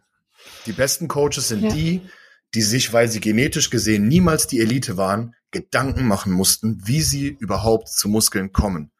Die haben mhm. Wissen. Das sind Coaches in der Regel. Die meisten guten Coaches sind keine Weltklasse-Spitze-Athleten gewesen, weil sie die Genetik nicht hatten. Mhm. Aber Wissen haben sie sich Stimmt. angeeignet. Ja, stimmt. Das stimmt. Das ist ein sehr guter Tipp für alle Zuhörer. Ja. Ja. Ich möchte niemanden Illusion nehmen, aber ich habe es oft, oft erlebt halt, dass die Leute von gewissen Pros enttäuscht waren, die einfach ihren Namen genutzt haben, um Wettkampfkosten aufzufangen und dann Coachings angeboten haben und Copy and Place, äh, Paste Tra äh, Trainingspläne, Ernährungspläne von ihren Coaches weitergegeben haben, wenn überhaupt, die halt überhaupt nicht gepasst haben. Und ich möchte die Leute halt gern vor sowas bewahren. Hey, mein Copy and Paste bringt ja im meisten Fall eh nichts. Also es funktioniert bei Leuten halt, bei manchen, weil halt da alles funktionieren würde so. Mhm. Aber du kannst halt nicht, Copy Paste geht einfach nicht. In den meisten Fällen nicht. Mhm. Ja. Mhm. Ist halt nicht individuell und irgendwann kommt ja. das schon raus. Ne? Ja. Das stimmt. Das stimmt. So. Hast du noch Fragen? Ich habe sonst noch was. Ja, hau raus. Hau raus. Okay. Lieber Mike, warum wurde Boldenon gerade früher gerne als Frauensteroid genutzt? Weißt du das? Das habe ich bekommen. Möchte irgendein Zuhörer mhm. wissen? Ich drehe jetzt schnell das Licht bei mir auf, sonst seht ihr mich nicht mehr. also Boldenon so. ist in der Regel erstmal wegen seiner sehr geringen Konvertierung zu Dihydroboldenon, und das ist das Androgen davon, wahrscheinlich sehr verschwindend gering androgen, wodurch man sich wahrscheinlich erhofft hat, dass es für Frauen kein großes Risiko birgt. Zusätzlich dazu so, sorgt der Einsatz von Boldenon dafür, dass deine Erythrozytendichte steigt, also du kriegst dickeres Blut. Und das wiederum sorgt für dickere Venen, ähm, was eigentlich kein gutes Zeichen ist in dem Fall. Und äh, das kann den Look so ein bisschen adriger machen. Das ist auch der Grund, warum Boldenon gerne bei Männern eingesetzt wurde in der Diät lange Zeit. Die eigentliche Hoffnung, die du hast, wenn du Boldenon nimmst, ist, dass dein Körper daraus die Hydroboldenon macht. Das wird bei Frauen höchstwahrscheinlich kaum passieren, auch wegen weniger 5-Alpha-Reduktase. Ich glaube, deswegen hat man da eine Weile lang einfach gedacht, es wäre vielleicht eine ganz gute Idee für Frauen, weil es für Frauen halt immer noch mehr als genug Effekte hatte, die bei einem Mann halt gar nicht mehr signifikant gewesen wären, bei einer Frau vielleicht noch genug. Ähm, das habe ich tatsächlich ganz lange nicht mehr gehört, Boldenon für Frauen, muss ich sagen. Ja, also, ich habe es auch noch nie mir so erklären. wirklich. Hm, ja. Hm. ja. Also für Männer würde ich es auch nicht empfehlen, weil damit du genug Dihydroboldenon produzierst aus Boldenon, musst du das Boldenon so lächerlich hochdosieren, dass du deine Gesundheit wirklich aufs Spiel hm. setzt. Ähm, es gibt wirklich sehr, sehr viele Meinungen dagegen. Vor allem im internationalen Raum habe ich mir viel angeguckt von Leuten, die Boldenon wirklich verteidigen. Das mag auch alles sein. Ich äh, stelle mich da gern jeder Diskussion. Für den Moment ist das meine Meinung, deswegen nutze ich Boldenon auch nicht. Und wenn jemand sagt, äh, doch, Boldenon, Boldenon, sage ich ja, warum nutzt du denn nicht direkt die Hydroboldenon? Das kannst du ja auch kaufen. So, ne, das, dann mach doch das. Hm. Und sparst dir den Scheiß. Ja. Okay. Das stimmt, das stimmt. Und Aber Frauen sollten keine Hydroboldenon nutzen. Ganz kurz. Richtig. Nicht machen. Generell gar nichts. Ihr solltet jetzt alle gar nichts nehmen. Sagt Nein ist zu Drogen, sagt Nein zu PDs. Ist eh alles rein fiktiv hier. Ja, in unserer rein. Ja, also haben wir heute gar nicht. Alles ist in einer rein fiktiven Welt. Jetzt nach einer Stunde, 15 Minuten komme ich mal drauf, dass ich das auch sage. Du brauchst, du bräuchtest eigentlich auch einen Namen in unserer fiktiven Welt. Normalerweise darf sich ja jeder einen Namen aussuchen. Puh, ich, äh, ich kann euch meinen ähm, zweiten Vornamen anbieten. Der ist peruanischer Natur und äh, ist der Name meines verstorbenen Großvaters, aber ich wette, den könnt ihr nicht aussprechen. Ich wette auch. Jorge. Jorge. Jorge. Okay. Jorge. Das ist ein sehr typischer spanischer mhm. oder südamerikanischer Name. Deswegen so heißt doch dieser Mike, Model Coach, dieser Model Coach bei Germany's Next Top Model, kennst du den? Richtig, richtig. Der den Namen sehr verhunzt. Stimmt, ja. Der hieß ganz ah. genauso, ja. Daher kennt man den Namen, glaube ich. Ähm, ja, also für, für mich ist das cool. Ich, ich rede seit Ewigkeiten genau so darüber, auch mittlerweile schon lange Zeit, ohne jeglichen Disclaimer. Mhm. Darüber zu sprechen ist nicht strafbar, ist einfach Fakt. So, mhm. Hast du jemals Probleme irgendwie bekommen, weil du darüber Nein. gesprochen hast? Nix. Okay. Nein, noch nie. Okay. Deswegen. Es gibt sogar, also es gibt Bemühungen darum zu schauen von Anwälten und so weiter, was ist eigentlich erlaubt und was nicht. Und es ist eine Gesetzeslücke. Du darfst sogar offiziell Menschen in Bezug auf Steroiden beraten, auf Steroide, mhm. denn das ist nicht illegal. Du darfst sie weder kaufen noch besitzen, das ist ganz klar. Aber mhm. weil wir uns hier darüber unterhalten, bedeutet das genau gar nichts. Und deswegen, mhm. da müsst ihr euch keine Sorgen machen. Man könnte, wenn man irgendwie Angst vor Sponsoren haben, die abspringen oder so, könnte man natürlich immer, damit die sich gut fühlen, so tun, als wäre das fiktiv. Klar, kann man machen. Mhm. Mein Sponsor, dem ist ja, das gut. egal. Das habe ich weitestgehend so beeinflusst damals. Und ich glaube, wir fahren damit bis dato sehr gut. Also als ja, das Thema erstmalig aufkam, habe ich auch gesagt, ey, lass die doch machen, so als Max damit mhm. angefangen hat. So. Und ähm, ich wollte das auch machen und dann hatte unser Geschäftsführer damals gesagt, das können wir doch nicht machen. Und die von Gigas haben gesagt, das geht gar nicht. Und hier und da habe ich gesagt, lass uns machen, wir sind dann die Einzigen. Mhm. Lass sie doch einfach reden. Stimmt. Also ich will es auch machen. Ja. Und dann gucken wir einfach, wohin es führt. Aber was sagst du dazu? Was sagst geworden. du dazu, wenn ja, wenn Sponsoren zum Beispiel sagen, man darf nicht drüber sprechen oder so, was ist da deine Meinung dazu? Ich meine, irgendwo in einem gewissen Ding, naja, ich weiß nicht, ob ich es verstehe, vielleicht irgendwo, wenn man sein Image sozusagen reinhalten will, aber wenn man eine Bodybuilding-Marke ist oder sehr viel mit mhm. Kraftsport zu tun hat, muss man in diese Richtung irgendwie Meinungen oder Gespräche zulassen, weil sonst ist man in meinen Augen keine Bodybuilding-Marke aus, ausfertig. Richtig. Du ja. hast recht, man hat immer irgendwo so eine Art Verantwortung, Vorbild und so mhm. weiter. Aber Leute, wacht auf, wir sind im Bodybuilding. So, also eine Bodybuilding-Marke, da sollten die Athleten über Steroidkonsum sprechen dürfen. Und eigentlich ist es irreführender, wenn sie es nicht tun. Mhm. Weil eine Marke profitiert ja indirekt davon, wenn der Athlet suggeriert, er ist äh, natural und er hat das Ganze nur von den mhm. guten Produkten der Marke. Das mhm. ist verdammt heuchlerisch. Das heißt, auf der einen Seite stellst du einen Athleten mit 120 Kilo hin, mit deinem Protein und dann darf er nicht erzählen, dass er Steroide nimmt, weil dann glauben die Leute nicht mehr, dass das Protein dazu beigetragen hat. Mhm. Das ist mit Sicherheit mhm. auch irgendwo Marketing. Es ist in meinen Augen nicht mehr zeitgemäß und es ist auch ein Aufruf an alle Marken. Zieht euch einen Stock aus dem Arsch, wirklich, es nervt. Ich glaube halt auch, diese großen Marken zielen halt nicht so wie ihr. Ihr habt jetzt voll viel Gesundheitssubs, die wirklich sich halt um mhm. Bodybuilder kümmern so. Und so große Marken haben das halt gar nicht. Die haben halt so die Lifestyle oder die Mutti oder machst du halt das mhm. Essen irgendwie leckerer und sparst dann ein paar Kalorien. Aber dass sie mhm. wirklich so Gesundheitssubs haben, wo wirklich Sinn und Verstand dahinter ist, jetzt, weißt du, wo was bringt den Leuten, die den Sport so betreiben, haben die da nicht. Und deswegen, aber das so wie du sagst. Das ja, verstehe ja, ich dann aber auch. Aber sobald du eine Marke bist, die dann gleichzeitig mhm. auch unbedingt die Elite der Bodybuilder haben will, ja, ja Weiß ich nicht. Dann, dann wird's schon wieder komisch, oder nicht? Ich meine, wenn oder, jetzt, ähm, erzähl ruhig. Ja, ja, du halt, wie du eben gesagt hast, jemanden hinstellst, wo es offensichtlich ist, aber der dann sagt, mhm. nee, es kommt alles vom Proteinpulver. Ja. Hm. ja. Schwierig. Kommt auch auf die Zielgruppe an. Ne? Ja, aber ich, ich ja. glaube, eine Bodybuilding-Marke, das wäre dann nicht das, was du eben beschrieben hast. Ja, ja. Ähm, eine Bodybuilding-Marke sollte den Athleten schon erlauben, offen darüber zu sprechen in der heutigen ja. Zeit. Machen aber, glaube ich, noch fast keine Marken. Also sehr wenige. Mhm. Ja, ich das stimmt, das stimmt. Also wir haben die Erlaubnis, dass wir reden. Alice, ja. wir haben die Erlaubnis, dass wir reden drüber. Okay. Nee, das ihr und H HPN ist, glaube ich, auch noch recht offen, ne? Ja, ESN, aber okay. glaube ich zumindest teilweise auch, weil ESN nee, hat teilweise HPN, auch so viele. ESN. Nein, nein, aber auch, aber auch ESN, so, meine ich. Dazu. Ja, die haben ja, naja, sie haben Athleten, die drüber reden. Mhm. Und ich habe noch nie ja. mitbekommen, dass sie es nicht dürften, aber ich glaube, die ganz Großen trotzdem nicht. Ja. Ich glaube, das sind da auch Einzelfallentscheidungen, weil mhm. ESN ja gerade so ein bisschen versucht, den Markt komplett zu räumen, indem sie sich alle mhm. Athleten schnappen. Und du kannst halt manche Athleten nur mit ihrem Konzept haben. Ne, das mhm, heißt, stimmt. irgendwann am Anfang zum Beispiel sind ein Max oder auch ein Mike oder so einfach als Idioten abgetan worden, die nerven, die, be die bedienen irgendeine Randgruppe. Und äh, was wollen wir mit denen? Mittlerweile haben die eine große Community, große Reichweite, sind etabliert in der Fitnessszene. Und mhm. irgendwann denkt man sich, vielleicht würden wir diese Umsätze auch gern bei uns haben. Mhm. Und das heißt, von diesen Idioten, die wir früher niemals wollten, ist aus ihrem Konzept plötzlich eine Geschäftsidee geworden. Und in dem Moment musst du, wenn du diese Athleten haben willst, die Geschäftsidee mitkaufen. Du kannst ja. doch nicht einen Typen wie mich holen und dann sagen, sprich nicht mehr über Stoff.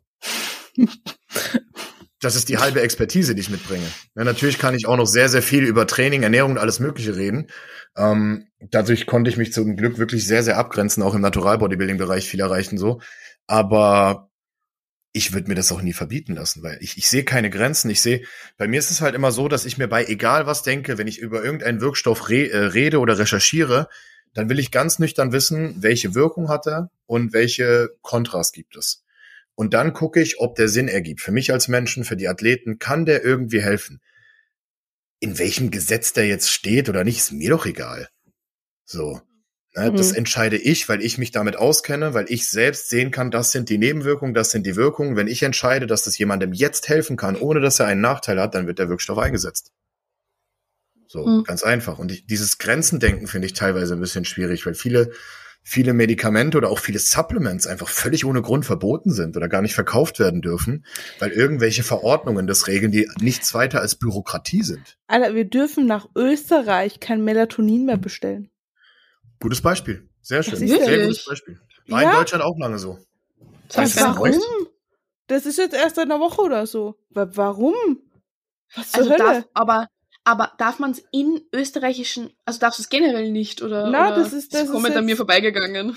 Das ist äh, legal. Das ist anscheinend nicht mehr legal, so wie ich das verstanden habe. Also darf ich mir jetzt auf Outfit mein Melatonin nicht mehr holen? Super, jetzt kriege ich Schlafstörungen. Na Spaß. Super. Danke an den Start. Keine ja. Ahnung. Ist irgendwie wild. Ja, weird.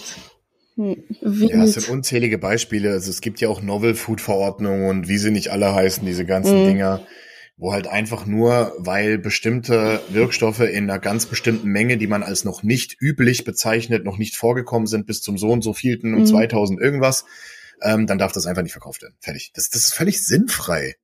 Mhm. Ne, das ist, weil die Bürokratie fehlt um nachzurecherchieren oder die Arbeitsplätze oder man möchte die Manpower nicht aufbringen, um nachzurecherchieren, dafür eine Regelung aufzustellen und dann sind die Dinger grundsätzlich erstmal nicht zu bekommen.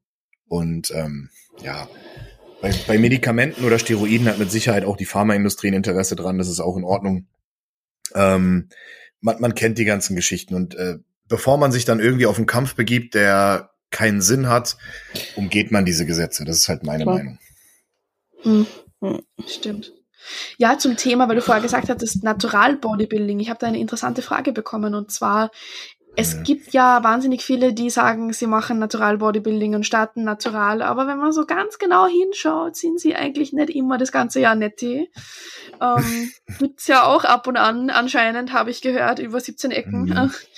Ähm, hast du da Berührungspunkte damit, beziehungsweise die Person, die gefragt hat, hat gefragt, was nehmen Leute, die Netty claimen und dann vielleicht sogar bei, bei getesteten Wettkämpfen starten und dort getestet werden und durchkommen, aber vielleicht in der Offseason trotzdem was ballern. Finde ich ein irrsinnig interessantes Thema, weil ich kenne zum Beispiel sogar jemanden, der mal Netty gestartet ist und ähm, Clenbuterol drinnen hatte in, in der Diät. Aber sie haben ihn halt dann nicht getestet, hat er Glück gehabt. Und er erzählt mir das so und ich denke mir, du Vollidiot. Mhm. Ja, wenn ich schon nicht netti bin, dann starte ich halt. Also das ist so mein mhm. Ding, so wenn ich nicht netti bin, starte ich nicht netti. So. Ja, das ist auch mein erster Grundsatz. Also das ist, finde ich, weil, weil irgendeiner mal auch in der Fragerunde mich gefragt hatte, ähm, was man alles nehmen kann, ähm, damit man dann doch noch netti starten kann. Da mhm. habe ich halt gesagt, erstmal gehörst du dann meiner Meinung nach zum absoluten Bodensatz der Menschheit, so, weil das, das ist halt einfach völlig hängen geblieben also ich, wenn jemand so zu mir kommt, dann möchte ich mit der Person nicht arbeiten. So, das, hm. das ist für mich erstmal ganz wichtig. Ich finde, das Mindset muss immer so ein bisschen stimmen. Und wenn die GNBF sagt, da gibt's keinen Stoff, dann gibt's da keinen Stoff. So, und dann spiele ich nach deren Regeln, wenn ich dort bin. Und da habe ich überhaupt kein Problem mit. Denn auch Natural Bodybuilding hat für mich eine Faszination und eine sehr schöne Arbeit zur Diät hin, ähm, die auch für sich ganz persönlich nochmal ganz eigene Parameter braucht, um das zu perfektionieren. Mhm. Und eine ganz andere Herangehensweise teilweise. Und leider ist es jetzt, das kann ich jedem so sagen, auf den Newcomer-Wettkämpfen von getesteten Verbänden kann jeder, der jahrelang gestofft hat, wenn er ein Jahr vorher abgesetzt hat, oder mhm. wahrscheinlich ein halbes, kann da netti starten. Klar gibt es den FFMI, der wurde jetzt aber abgeschafft. Ne, ganz einfach aus dem Grund, weil sehr, sehr viele Ausnahmeathleten da nicht mehr wirklich reingepasst haben und man sich das mit denen nicht verscherzen wollte, wurde der FFMI jetzt abgeschafft offiziell. Ich weiß nicht, ob das schon verkündet wurde, aber das wird jetzt irgendwie demnächst so sein. Und Das heißt, es gab aber auch schon mit dem FFMI immer so schwammige Kontrollen, wo man einfach gesagt hat, derjenige kann halt mit der anderen Muskelqualität, mit einer ganz anderen Härte auftauchen als die ganzen anderen Teilnehmer. Ab dem Moment, ab dem du einmal gestartet bist und als Athlet gelistet bist, kannst du in der Offseason getestet werden. So. Hm. Das heißt, natürlich wirst du eher nicht getestet, wenn du ein relativ unerfolgreicher Athlet bist. Aber wenn du gewinnst, wirst du direkt danach getestet und auch wahrscheinlich nochmal in der Offseason. Und man kann jetzt mit Sachen spielen, die geringe Halbwertszeiten haben, wie zum Beispiel oralen Steroiden oder sowas, aber das ergibt für mich nicht wirklich Sinn, weil orale Steroide hauptsächlich den Effekt haben, bei Männern jetzt vor allem, dass sie nur kurzzeitig einen gewissen Look erzeugen, der danach aber auch relativ schnell wieder weg ist und man trotzdem eine Suppression des eigenen Testosterons hat, die langfristig halten kann. Eigentlich ist das dumm. Bei Frauen könnte das eher funktionieren, dass man zwischendurch mal ne, vier bis sechs Wochen Oxa schießt, so, sich einfach reinhaut und dann wieder raus und dann hat man einen ordentlichen Vorsprung gemacht. Oder dass man sich Clenbuterol gibt. Ähm, aber auch hier, wenn du dann getestet wird, bist du halt bist du mhm. raus. Ne? Mhm. Dann bist du auch äh, erstmal zehn Jahre oder ich glaube sogar lebenslang gesperrt. Ich weiß es gar lebenslang, nicht genau. Bei den meisten lebenslang, ja. Ja, mhm. also ich habe mir da nie Gedanken drüber gemacht, weil das für mich nicht in Frage kommt. Ähm, ich habe mich auch immer sehr gewundert, weil ich dachte gerade mit meinem Ruf, dass bei der GNBF meine Athleten immer getestet werden, wurden sie noch nie, auch wenn sie ganz vorne mitgespielt haben. Vielleicht bringt man mir da einfach Vertrauen entgegen, was ich schön finde. Mhm. Aber ich, äh, für mich ist das unter aller Sau und ich würde mir den Stress gar nicht machen. Mhm. Also dann irgendwie versuchen, mich da drum rumzutricksen oder so, Mann, dann geh doch zum getesteten Verband. Was bist du denn für, für eine Wurst, wenn du bei einem getesteten Verband als Stoffer gewinnst? Ja. Was stimmt denn nicht mit dir? Aber es ist fast immer, also zum Beispiel bei uns gibt es ja die ANBF und da ist ja. jedes Jahr ist mindestens zwei, drei Leute, die danach dann getestet wurden und disqualifiziert wurden, die mhm. irgendwie gut platziert wurden, weil sie was drinnen hatten. Und ich denke mir immer so, wie dumm mhm. musst, wie, wie dumm. Also, falls irgendjemand hört, der das macht, wie, Alter, geht's dir noch ganz? Hast du Lachen offen? Ja. so, glaubst glaube, du, dass da keiner draufkommt? Aber ich glaube, das sind doch meistens irgendwelche Randsubstanzen. Da geht es meistens, glaube ich, gar nicht um Testosteron oder sowas, sondern es geht um irgendwelche neuartigen, ähm, weiß nicht, neuartigen, halblegalen Fatburner, die dann neu auf die Liste mhm. gekommen sind und dann noch zu lange drin waren oder irgendeiner hat irgendeinen Booster von Amerika genommen, da war DMA mit drin. Ja. Und so dämlicher Scheiß äh, führt dann meistens zu einer Disqualifikation. Das passiert mhm. tatsächlich. Mhm. Und naja, ich habe mir diese ganze Listenverordnung da, also ich habe mir diese ganze Liste angeguckt, diese Dopingliste, weil ich halt auch genau wissen wollte, womit ich arbeiten kann. Und da steht schon viel drauf. Ne? Also ja, da steht mhm. schon relativ viel drauf. Die ist sehr, sehr lange, kann man viel Fehler machen. So ist es nicht. Ich hab, damals habe ich gar keine Booster mehr genommen, weil ich immer Angst hatte, dass irgendein Booster irgendwas drin ist, was für mich, weil bei uns waren die sogar. Bei uns waren die, bevor ich überhaupt gestartet bin, waren die bei uns an der Haustür und geklingelt haben, wollen, jetzt wollen wir Urin. Und ich so, okay. In dem Moment, als du dich angemeldet hattest, dann wahrscheinlich, ne? Das ist ja krass. Ja, so ein paar Wochen später dann. Hm. Das ist ja krass. Und damals auch direkt von der Bühne abgeführt zum Pinkeln. Da war nichts mit äh, irgendwie mal kurz zu den zur Familie zu gehen oder so. Das wurde direkt abgeführt. Mal Essen oder so. Wenn die mich abführen, achso nein, wollte ich sagen, wenn die mich abführen, ich statt NPC, mich wird keiner abführen. Dich würde. Theoretisch könnte das schon passieren. Es passiert nicht. Ich, ich wollte gerade wollt noch so sagen, wenn die mich abführen würden, bevor ich da irgendwie einen Keks essen kann oder so, fangen sie sich eine Streiterei an. also lass mich einen Cookie essen. Dann ist schon positiv wegen Roid Rage. Ja. ja, stimmt, stimmt. Okay, okay. Ja. Ich habe jetzt von meiner Seite, ja? Nee, ich habe auch nichts mehr. Ich wollte gerade sagen, ich bin mit meinen auch durch. Du? Wir sind durch. Wir sind komplett durch. Perfekt. Dann, dann geben wir das letzte Wort an dich. Magst du den Zuhörern und Zuhörerinnen noch was weitergeben, mitgeben? Weitergeben? Mitgeben. Genau. Weitergeben, ja. was weitergeben. Ich bin auch der Meinung, das habe ich auch ein bisschen aus eurem Podcast rausgehört mit äh, Chris, dass vor allem Frauen oft in die falschen Hände geraten, eben weil sie sich nicht ausreichend informieren, weil sie einfach jemandem nacheifern, den sie gut finden. Und ich gebe euch hier allen den Rat, heutzutage hat jeder eine Social-Media-Präsenz und lasst euch davon nicht blenden. Schaut, ob ihr wirklich bei den Leuten, zu denen ihr ins Coaching gehen wollt, zum Beispiel, schaut, ob ihr da Content bekommt, der spezifisch auf Wissen ausgerichtet ist. Schaut, ob die Person wirklich weiß, wovon sie spricht. Das lässt sich sehr, sehr schnell raushören. Und versucht mit Menschen zu sprechen, die mit der Person gearbeitet haben, versucht wirklich in die richtigen Hände zu, äh, zu kommen, auch menschlich.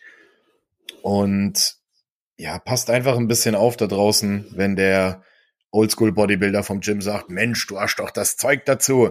Und dann bringt er dir die Pillen mit. Ähm, wirklich passt einfach ein bisschen auf. Ich habe da schon viel, viel Schindluder, wie ihr das sagen würdet, erlebt und kein Schandluder. Und äh, dementsprechend aus Schindluder wird ein Schandluder, so kann man es ja. nicht sagen. Ne? Und ah. ähm, passt wirklich auf. Ähm, orientiert euch wirklich an den Leuten, die vielleicht nicht das glamouröseste Profilbild haben, sondern einfach oder irgendwelche 20 Medaillen als Pro, sondern wirklich vielleicht auch ein gewisses Hintergrundwissen, eine gewisse Ehrlichkeit und informiert euch so gut ihr könnt. Das ist, glaube ich, das Wichtigste, weil der Dschungel heute, der ist, äh, der ist wild geworden. Und ja. vor allem für Frauen habe ich gemerkt, dass man sehr, sehr schnell an den, den Falschen oder an die Falschen geraten kann. Und Informationscontent wird meiner Meinung nach zu wenig wertgeschätzt. Es kommt wieder ein bisschen, mhm. Aber ähm, bezieht euch wirklich darauf, macht euch selbst Gedanken, eignet euch selbst Wissen an und dann findet ihr den Weg für euch. Das gilt für alle. Das stimmt. Schön. Ja, wo, wo finden wir dich überall? Sag, sag uns deine. Wir verlinken eh alles noch ein bisschen, aber. Okay. Ähm, ich bin auf YouTube Iron Mike Bodybuilding. Das ist mein Hauptkanal. Dann habe ich noch einen Reaction-Kanal Iron Mike Streams. Da nehme ich öfter mal so Funkdokus oder so hoch, wo es dann um Fitness geht, wo die irgendwelchen Scheiß reden.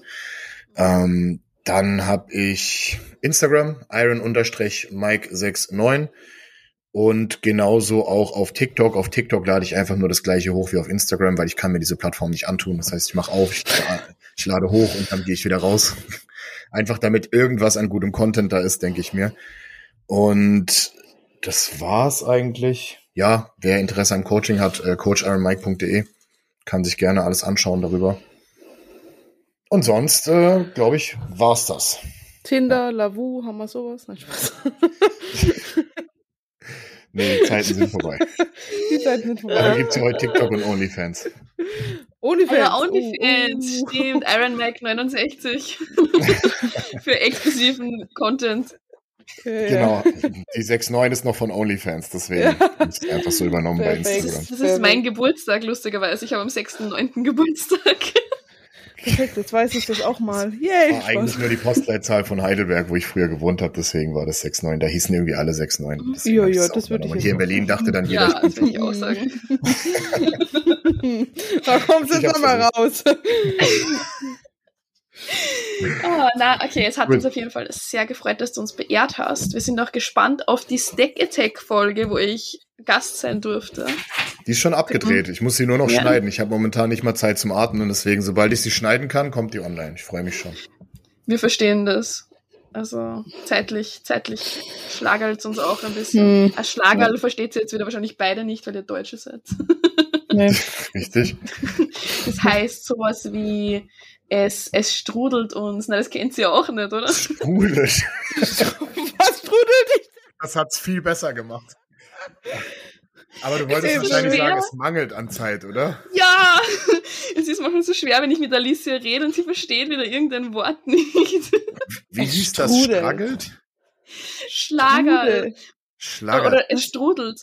Ja, es strudelt, wenn ich sage, es, es strudelt mich auf. Also es ist so wie, es haut mich auf bei die Fresse, denen, weil es so viel Arbeit ist. Achtung, bei denen ist auch, und was verstehst du unter Schmusen?